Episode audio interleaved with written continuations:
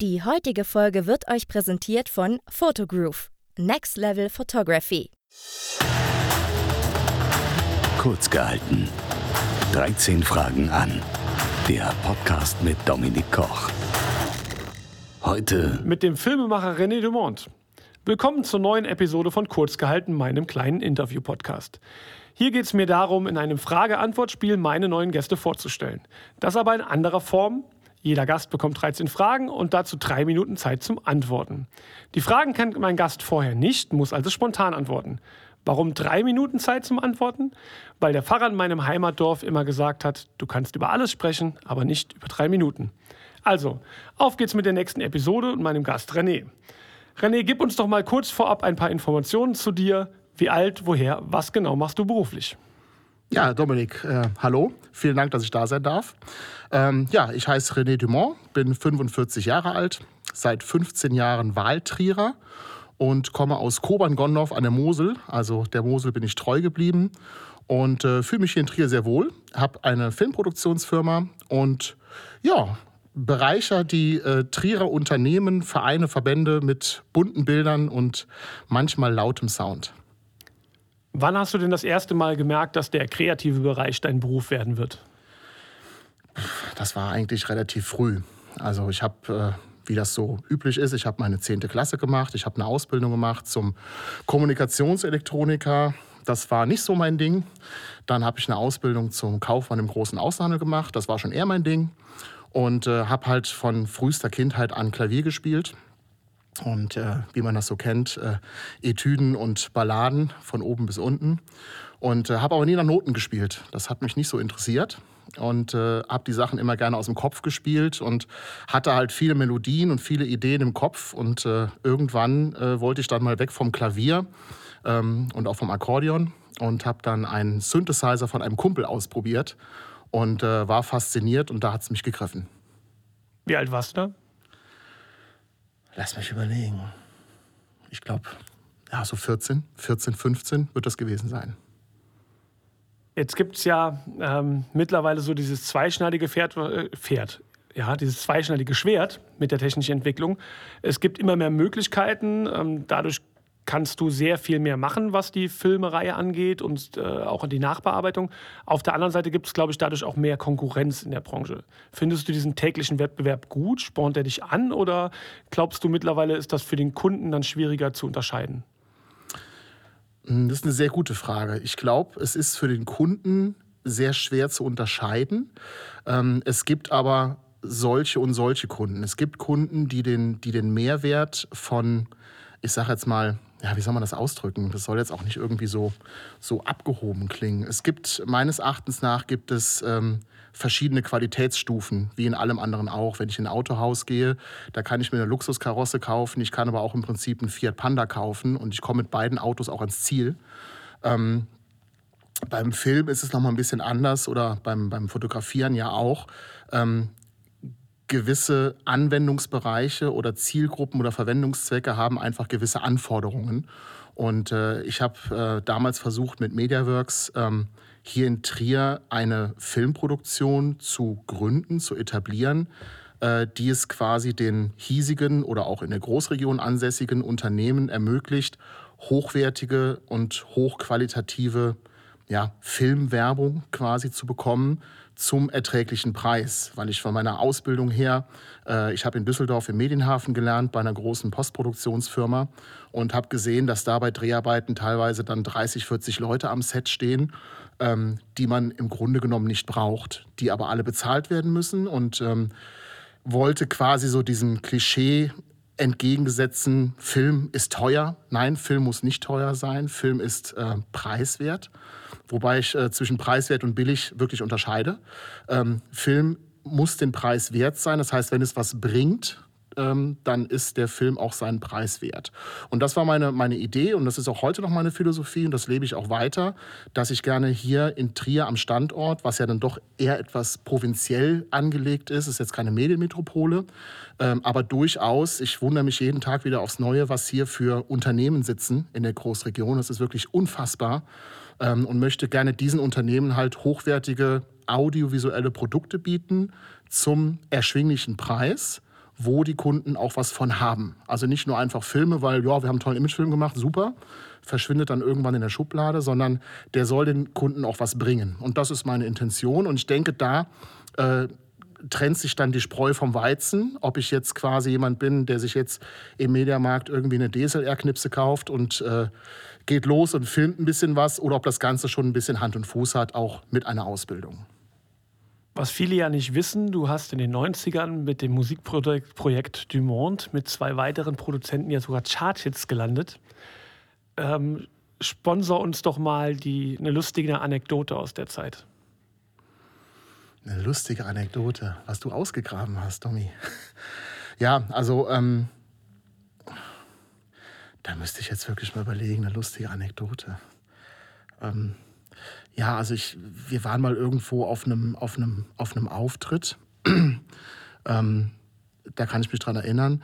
Äh, und wir hatten unseren, unser Live-Equipment aufgebaut und äh, es war halt ein schöner Platz im Club. Ähm, also wir haben Clubmusik gemacht für die Leute, die Dumont jetzt vielleicht nicht kennen. Das ist äh, elektronische äh, Tanzmusik, äh, auch Techno genannt, im Bereich Trance, also Progressive Trance haben wir gemacht. Und wir waren dann in einem Club und haben aufgebaut und äh, haben aber nicht gemerkt, dass dieses Podest, wo wir drauf standen mit unseren Rechnern und den ganzen Synthesizern, dass dieses Podest halt die Hülle des Subwoofers war. Und äh, ja, unsere, unsere Auftrittszeit war meistens so nachts um eins, halb zwei oder zwei, ähm, weil wir dann das Glück hatten, dann doch halt auch Headliner zu sein. Und äh, wir gehen auf die Bühne und fangen dann an. Und wie das im Trance so üblich ist, fangen wir erstmal mit einer schönen, du kennst das als DJ, fangen wir halt mit einer schönen Fläche an im Live-Bereich. Als DJ fängst du ja sofort mit einem Beat an, das du überblenden kannst. Und im Live-Bereich fängst du erstmal mit einer schönen epischen Fläche an und sagst so, hier, wir sind Dumont, wir sind da, jetzt geht's los. Und äh, irgendwann setzte dann natürlich dann äh, unweigerlich die Bassdrum ein. Und äh, ich habe noch nie also du kennst das vielleicht, es gibt so Webseiten aus den 80ern, da äh, gehst du auf die Webseite und da krabbelt so ein Marienkäfer über die Webseite und du musst den mit der Maus einfangen und du kriegst das Ding nicht eingefangen. Und so ging es mir mit der Maus ähm, auf diesem Subwoofer. Ähm, es war halt äh, Teilplayback, also wir haben schon auch Live-Sachen mit dazu gemacht.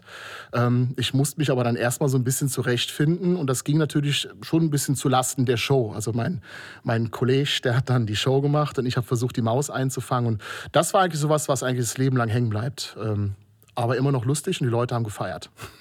Könntest du dir denn vorstellen, bei einer Revival-Party zum Beispiel, dich nochmal irgendwie an den Sinti oder an den Rechner zu stellen und nochmal auf der Bühne zu stehen? Oder ist das einfach mittlerweile komplett raus aus deinem Leben?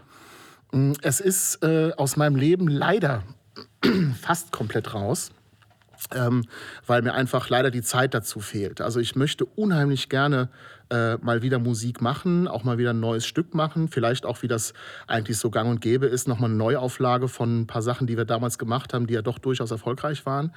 Ähm, auf der Bühne stehen, irgendwo reizt es schon. Äh, auf der anderen Seite bin ich aber dann doch eher der Typ, der gerne so, deswegen habe ich auch die äh, Filmproduktionsfirma gegründet und bin Kameramann. Ich stehe eigentlich immer gerne hinter der Kamera ähm, und auch auf der anderen Seite des Mikrofons. Ähm, also ich sag mal so, ähm, reizen würde es natürlich schon, auf jeden Fall mal wieder was Musikalisches zu machen. Äh, habe auch sehr, sehr viele Ideen im Kopf dazu. Und äh, Gott sei Dank durch die, durch die Arbeit in der Filmproduktion auch die Möglichkeit, ähm, ab und an mal bei Produktionen auch eine eigene Musik zu machen, ein eigenes Sounddesign zu machen. Also da, ähm, ja, da, da, da geht das Herz auf bei so Sachen. Und ähm, ich könnte es mir schon generell vorstellen, nochmal was live zu machen. Vielleicht sogar in Verbindung halt mit meinem, mit meinem Business, also auch mit, mit Film, mit, mit, ähm, mit einem Live-Event, wo man irgendwas live macht, vielleicht sogar mit einem Orchester dabei, mit einer Laser- oder einer Videomapping-Show. Also ähm, ich habe da eine Idee im Kopf. Mir fehlt bis jetzt einfach nur die Zeit, beziehungsweise der Kunde, der mir das bezahlt, ähm, weil es doch sehr, sehr aufwendig ist. Aber ähm, doch, also es reizt auf jeden Fall. Welche Künstler hörst du denn jetzt selber noch? Gibt es neue Künstler, die du so empfehlen kannst oder die vielleicht unentdeckt sind? Oder sagst, bist du viel so bei dem geblieben, was du damals gehört hast? Ähm, ich höre gerne die Trance Classics.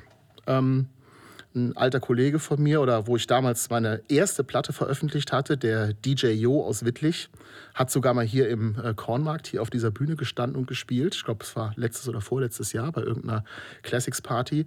Ähm, ich höre Classics gerne. Ich höre auch ähm, durchaus unsere eigenen Sachen gerne ähm, die wir damals aufgenommen haben. Die habe ich in meiner Spotify-Playlist drin. Ähm, meistens, wenn ich irgendwie im Studio arbeite. Ähm, Studio vorbereiten für einen Dreh, der am nächsten Tag ist. Äh, Studio einleuchten, Kameras aufbauen oder auch gerne mal in der Postproduktion. Wenn ich jetzt nicht gerade auf Musik schneiden muss, ähm, höre ich mir gerne die Sachen an, weil die, die machen einfach Spaß. Die finde ich nach wie vor schön. Und ich habe in meiner ähm, audiovisuellen Karriere die Erfahrung gemacht äh, oder, oder die, den, den Gedanken, wenn ich irgendwas nach einer Woche, nach zwei Wochen, nach einem halben Jahr immer noch gerne gucke und immer noch gerne höre oder im Auto fahre und habe immer noch Bock lauter zu machen, dann ist es gut. Und ähm, das hat bis jetzt immer ganz gut funktioniert und deswegen höre ich mir die Sachen gerne an. Und ähm, durch Zufall bin ich vor, vor relativ kurzer Zeit weil ich halt leider zeitbedingt nicht mehr so in diesem Thema drin bin, äh, bin ich auf einen äh, Künstler im Trance-Bereich gestoßen. Der kommt aus Italien. Das ist der Giuseppe Ottaviani. Ähm, ein richtig cooler Typ. Was der macht, der haut ein Brett nach dem anderen raus und das läuft bei mir mittlerweile hoch und runter, ähm, weil er so ein bisschen angelehnt ist auch an die 90er, Anfang 2000er im Trance-Bereich, aber das Ganze so im neuen, modernen Gewand, weil du kennst es selbst, die Technik geht sehr schnell weiter, was da möglich ist und was machbar ist. Und ähm, das höre ich mir sehr gerne an. Und ansonsten, also wer mich kennt, der weiß das auch und ich darf es auch nicht unerwähnt lassen. Ich bin äh, ausgesprochener, ganz großer Schiller-Fan. Ich liebe Schiller. Ähm, hatte 2010 mal das Glück, Schiller mal hier in Trier in der Arena live zu sehen. Und der, der, der feuert sein Konzert komplett in Surround ab. Und du sitzt in der Arena und dir fliegt alles um die Ohren. Und das ist einfach, das ist einfach ein Erlebnis. Und das ist teilweise so, wie wenn ich im Studio oben sitze und, und, und baue dann irgendwas und ähm, dann fliegt mir dann irgendwie ja alles irgendwie aus dem, aus dem Gesicht, weil ich sage so, das ist genial, das ist klasse und ähm, ja, also das höre ich ganz gerne. Ganz anderes Thema. Du hast ja mittlerweile auch Kinder. Gibt es bei denen auch schon so kreative Adern, wo du sagst, äh, da könnte sich was draus entwickeln in irgendeinem kreativen Bereich? Ähm, man versucht natürlich so ein bisschen ähm, drauf hin und drauf einzuwirken. Also ich habe ähm, mit der musikalischen Früherziehung äh, recht früh begonnen. Also wir haben zu Hause bei uns im Wohnzimmer äh, unser Klavier von aus meinem Elternhaus stehen. Das war mir auch ganz wichtig, dass das zu uns kommt. Ähm, und da klimpern wir halt schon mal so ein bisschen drauf rum. Und äh, der Lennart ist sechs und Helena ist vier. Die sind jetzt da noch natürlich ein bisschen klein noch und äh, man muss sie dann ein bisschen bremsen, wenn sie dann immer gerne drauf rumhämmern wollen. Ähm, aber äh, ja, doch, das ist auch ein Thema. Also ich würde mich schon freuen, wenn die beiden auch musikalisch äh, ein bisschen was machen würden. Es ist aber nicht Voraussetzung. Ähm, auch genauso wenig, wie ich jetzt sagen würde, oh, ich wünsche mir unbedingt, dass die beiden in meine Fußstapfen treten und die Firma irgendwann übernehmen, so dieser Klassiker, was man so kennt. Ähm, also ich lasse den beiden da wirklich freie Hand, ob jetzt, ob die beiden jetzt oder, oder einer von beiden äh, eher in den sportlichen Bereich geht oder in den kreativen Bereich geht. Also da sind wir wirklich, äh, auch meine Frau, da sind wir ganz offen. Ähm, was wir allerdings gesagt haben, das kenne ich aus eigener Erfahrung, ähm, wenn ich erkenne, dass eins von beiden oder beide Kinder irgendwo ein, ein gesteigertes Interesse daran haben, dann werde ich alles dafür tun, um das zu fördern.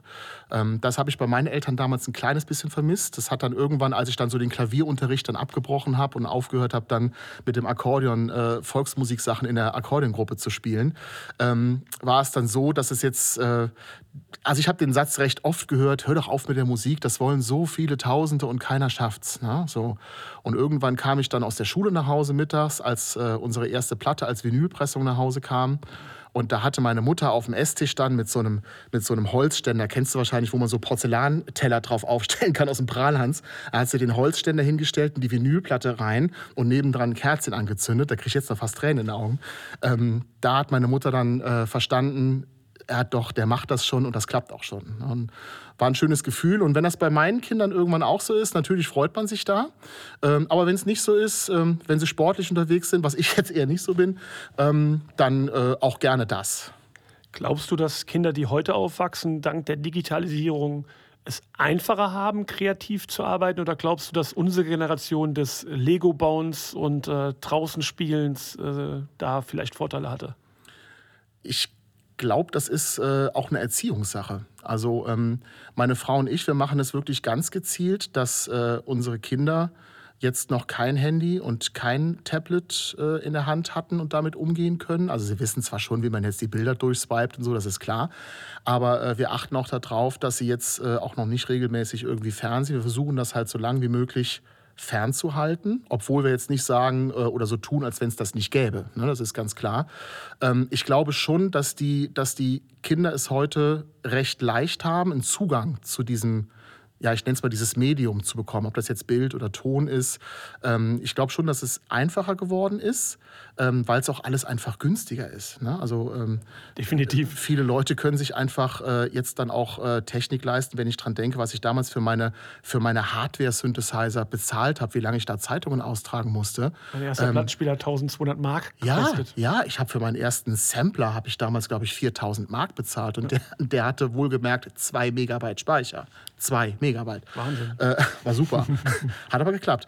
Ähm, nee, also ich, ich sag mal so, ähm, ich bin Verfechter davon, dass die Leute oder die Kinder in dem Fall ähm, es schon mitbekommen sollen, was es gibt. Sie sollen aber auch ähm, auch später fürs Berufliche einfach eine fundierte Ausbildung darin kriegen. Also wenn ich sehe, dass meine Kinder Spaß an Musik haben, dann möchte ich schon gucken, dass sie auch einen Musikunterricht bekommen und zumindest das irgendwo ähm, von, von den, also die Basics irgendwo lernen ähm, und nicht einfach immer nur YouTube-Videos gucken, wenn sie ein Problem haben und sagen, oh, ich gucke mal nach, wie ich jetzt gerade die Lösung kriege. Und das klappt dann auch in dem Moment, aber sie haben das ganze Prinzip nicht verstanden.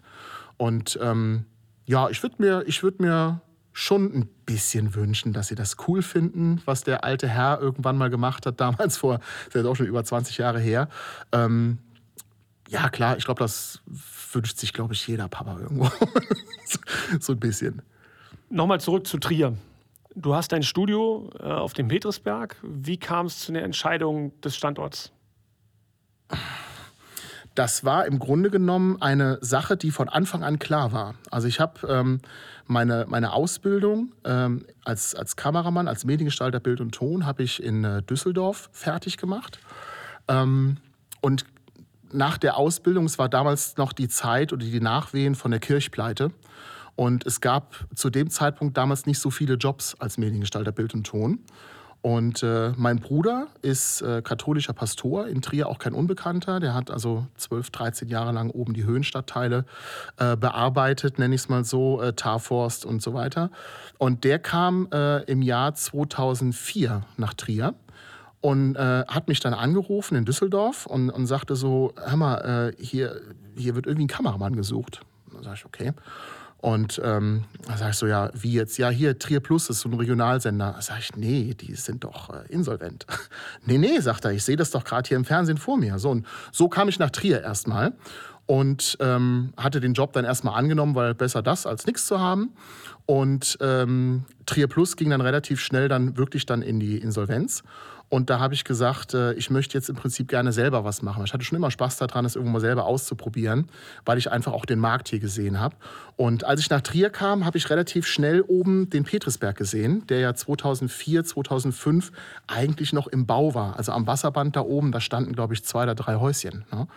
Und äh, ich habe gesagt, so, boah, das ist, das ist ja genial hier, weil ich habe das damals so genannt, das ist für mich der Medienhafen, der Düsseldorfer Medienhafen In von klein. Trier. Ja. Ich habe die, ne, dieses, dieses Hammergebäude da oben und ich dachte so, das ist ja genial hier. So, und dann ähm, ja, stand die Gründung an. Die Gründung war im Technologiezentrum. Die saßen auf dem Petrusberg oben und ich habe gesagt, so, hier möchte ich hin, hier möchte ich sein, äh, hier möchte ich walten und schalten. Und äh, ja, kurze Zeit später kam dann irgendwann der Jan Eitel von der EGP auf mich zu und sagte, hör mal, wir haben da am Wasserband was vor. Äh, du brauchst doch einen Raum ohne Fenster. Also fürs Studio, ne? Äh, ja, ist ja wunderbar, sage ich Jan. Wir haben aber jetzt gerade mal seit vier Jahren gegründet, äh, kann ich nicht bezahlen. Ne? Und ich hatte dann die Möglichkeit, das zu mieten und sagte so, äh, hier bleiben wir jetzt. Ne? Und da sind wir bis heute und da werden wir auch weiterhin bleiben. Gibt es denn außerhalb von Petersberg noch einen äh, Platz oder einen Ort hier in der Umgebung, wo du sagst, das ist mein Ausspann Bereich. Wenn ich mal irgendwie den Kopf frei kriegen will, dann gehe ich dahin. Ich darf Oder als jetzt- Familienziel, Ausflugsziel? Ich darf jetzt, glaube ich, nichts Falsches sagen, weil äh, wenn Leute das äh, hören, die mich kennen und ich sage irgendwas von einem Ausspannziel, wo ich hingehe, dann lachen die sich äh, eins ins Deswegen Fäustchen. münzen wir es mal auf die Familie, ja. Ja, also es gibt, es gibt äh, unheimlich schöne äh, Ziele hier in Trier. Ähm, also ich mag Trier unheimlich. Ähm, ich ich finde das einfach super hier als äh, Koblenzer Gebürtiger. Äh, ja, jetzt nicht so weit von zu Hause weg, aber Trier finde ich wirklich klasse. Ähm, wir haben im Sommer ähm, Lockdown-mäßig mit der Familie sind wir natürlich zu Hause geblieben und haben einen Touristentag gemacht in Trier. Ähm, ich fand das super. Ähm, wir sind mit, mit dem Doppeldecker-Touribus gefahren. Ähm, wir sind Riesenrad gefahren. Wir sind durch die Stadt getigert. Ich habe den Kindern dann den Domstein gezeigt und erzählt. Die sind drüber gerutscht. Ähm, wir haben sie also quasi eingebürgert. Und ähm, ich habe wirklich dann auch zu meiner Frau gesagt, sag ich, Mensch, was haben wir das doch schön hier. Ne? So, Klassiker. Und ähm, nee, also mir gefällt's an der Porta, mir gefällt's äh, an der Mariensäule, mir gef das sind so die Klassiker, ne? Mir gefällt's oben äh, Kurve Sickingenstraße, ne? Auf die Stadt runter zu gucken oder auch mal mit der Drohne zu fliegen oder mal eine Totale zu drehen oder so beim, beim Sonnenauf, Untergang, wie auch immer. Ähm, es gibt tolle Plätze in Trier. Ähm, ich habe, muss ich ganz ehrlich sagen, und jetzt äh, werden die Leute auch wieder lachen, die mich kennen, ich habe noch nicht so viel jetzt in der Freizeit erkundet, äh, weil die ersten Jahre meines Unternehmerdaseins war halt wirklich mehr oder weniger 24-7, äh, 365 in der Firma. Und ähm, Jetzt ist es 22,7, 363. ja, so, so, so, so ungefähr. Aber ähm, nee, äh, definitiv. Also es wird, ähm, es wird noch ganz viel geben, was ich mit der Familie hier, aber auch in der Region, in der Großregion erkunden will. Ähm, es ist einfach schön hier. So. Ja, sage ich ja auch immer. Ich liebe die Ecke. Ja, absolut. Anderes Thema und für, für dich als audiovisuellen Menschen, welcher Kinofilm hat dich am meisten beeindruckt bis jetzt in deinem Leben? Da gibt es nur eine Antwort. Äh, auch die mich kennen, lachen jetzt, die wissen, was kommt. Äh, zurück in die Zukunft. Ähm, das ist der Film, der für mich im Prinzip eigentlich, ja, das ist äh, nicht nur der Lieblingsfilm, das ist der Film, der mir eigentlich alles bedeutet, weil da eine Geschichte hintersteckt, also nicht nur die Filmgeschichte, sondern auch für mich eine Geschichte hintersteckt und ähm, weil ich ihn einfach absolut genial gemacht finde. Ähm, teilweise so, so, so einfach, wie das halt so in den 80ern war. Ne? Ähm, aber die Geschichte, die, die Umsetzung, ähm, die, die Liebe zum Detail, wie er produziert ist. Ähm, es gibt mit Sicherheit auch noch ganz viele andere Filme, die ich gut finde, die mich irgendwie auch ähm, besonders irgendwo äh, berührt haben. Ähm, beispielsweise ähm, Inception ähm, ist das, das Soundtrack, das ist, ich habe sowas noch nie gehört. Ich habe im Kino gesessen, du kennst den Film wahrscheinlich und äh, die Leute, die jetzt draußen zuhören und den kennen, ähm, äh, gehen wir mal in die Anfangssequenz, wo der Typ in der Badewanne sitzt. Der Sound, ich habe sowas noch nie gehört. Es ist unfassbar, ähm, was, da, was da machbar ist. Und das, ah, ich krieg schon wieder Gänsehaut. Das ist meine Faszination von diesen, von diesen äh, digitalen Medien, was man da machen kann, wie man Leute ich sage jetzt mal, mit, mit, mit Ton und mit Bild auf einen Trip schicken kann. Und man steht dann quasi in der letzten Reihe und guckt sich das an und sagt so, der Oberknaller. Also das fasziniert mich. Und, aber mein absoluter Lieblingsfilm mit Abstand definitiv ist Zurück in die Zukunft, Teil 1. Ich kann ihn auch wirklich auswendig. Ich kann den Text runterschreiben. Äh, Teil 2 und 3 natürlich auch cool, aber 1 ist, ähm, ja, hat, hat geprägt. Also mein ältester Bruder, der leider schon verstorben ist, der hat damals, als wir zu Hause noch gewohnt haben, klar, ich war ja, war ja klein, irgendwie acht oder sowas, hat dann irgendwann, als er zu Besuch kam aus Köln, hat er dann einen Videorekorder mitgebracht und diese Videokassette. Wir hatten damals zu Hause Schwarz-Weiß-Fernsehen, ja, so erstes, zweites, drittes. Und da haben wir diesen Film geguckt und da hängt wirklich so viel, so viel Geschichte mit dran, ähm, wo ich sage, äh, da wird auch nie ein anderer Film drankommen. Wegen der Hintergrundgeschichte. Stell dir vor, ich würde jetzt spontan bei dir anrufen und sagen, ich bin schon im Auto auf dem Weg zu dir und würde mich selber zum Essen einladen. Was könntest du mir schnell zaubern, um mich zu versorgen? Du willst mich unbedingt kriegen. Also ich bin, ähm, ich bin nicht der große Koch. Das kann mein Bruder Stefan besser. Ähm, äh, doch, nee, es gibt definitiv was, was ich mit den Jahren gelernt habe. Äh, wenn man mal jetzt nicht nur Tiefkühlpizza und äh, Nudeln aus der, Dose irgendwie äh, haben will. Kennst das Studioleben, kennst du ja auch. Ähm, ich kann, glaube ich, relativ gut frische Pommes frites machen. also wirklich frische Pommes frites, mit einem, mit einem guten Spinat und äh, Lachssteak kann ich braten. Ich bin total begeistert. Ja? Hier äh, Schwiegermutter äh, kam irgendwann zu Besuch und ich dachte, oh, was machst du denn jetzt? Ne? So, und meine Frau hatte dann, Lennart war noch klein und ich dachte, oh, jetzt kochst du dann irgendwie was. Ne? So, und äh, wenn, wenn Schwiegermutter da ist, dann äh, ne? da hast du mehr hier Herzflattern wie jetzt hier am Mikro. Und dann habe ich dann äh, Lachssteak gemacht weil das konnte ich und die war begeistert. Da habe ich gesagt so, doch, jetzt wo du es sagst, ja doch, da kann ich sagen, Lachssteak kann ich braten. dann ich werde das dann irgendwann mal testen. Dann hört es aber auch auf. Aber du kannst mich jederzeit anrufen, gar kein Problem. Bevor wir zur letzten Frage kommen, empfiehl uns doch mal ein Buch, das jeder bestenfalls sogar als Teenager schon gelesen haben sollte. Vielleicht so als Ratgeber fürs Leben.